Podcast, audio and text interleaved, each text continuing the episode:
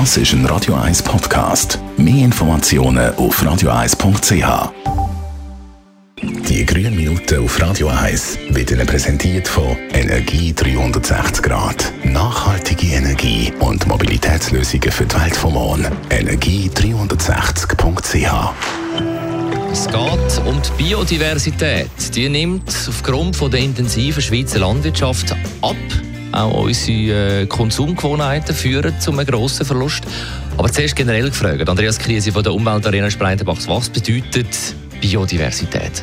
Zusammengefasst beschreibt es die ganze Vielfalt vom Leben auf der Erde. Im Detail werden mit Biodiversität drei Begriffe zusammengefasst. Erstens die Artenvielfalt, das sind alle Arten von Lebewesen. Zweitens ihre genetische Vielfalt, zum Beispiel trockentolerante Gerste.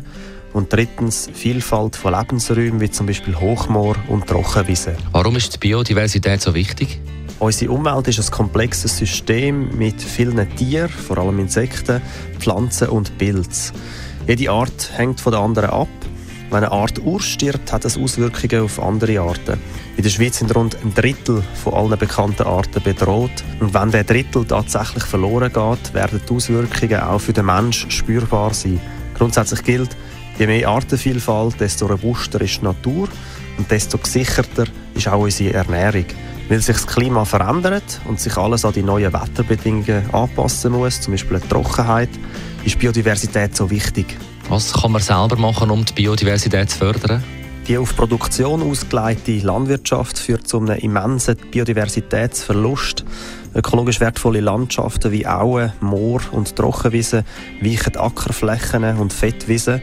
Auf denen finden sich um Faktoren weniger Arten. Da der grösste Teil von unserer intensiven Landwirtschaft für Futtermittelproduktion ausgelegt ist, empfiehlt sich Tierprodukte generell durch pflanzliche Lebensmittel wie zum Beispiel Hülsenfrüchte zu ersetzen. Die Nährstoffüberschüsse in Form von Gülle und Mist fügen der Biodiversität grossen Schaden zu. Der Anbau von Hülsenfrüchten hat den zusätzlichen Vorteil, dass er Stickstoff im Boden bringt. Der kommt den Folgekulturen zugute. Wenn weniger Futtermittel angebaut werden, können die dadurch gewonnenen Flächen biodivers umgestaltet werden. Wer die Möglichkeit hat, soll im Garten einen Teil unberührt lassen, damit dort Wissen entstehen kann. Auch Stein- und Holzstrukturen bieten bedrohten Arten einen Lebensraum. Schlussendlich sollte man grundsätzlich Bioprodukte kaufen, die ohne Pestizide und künstliche Düngemittel produziert worden sind. Beispielsweise BioSwiss mit Naturaplan. Die grünen Minuten auf Radio 1.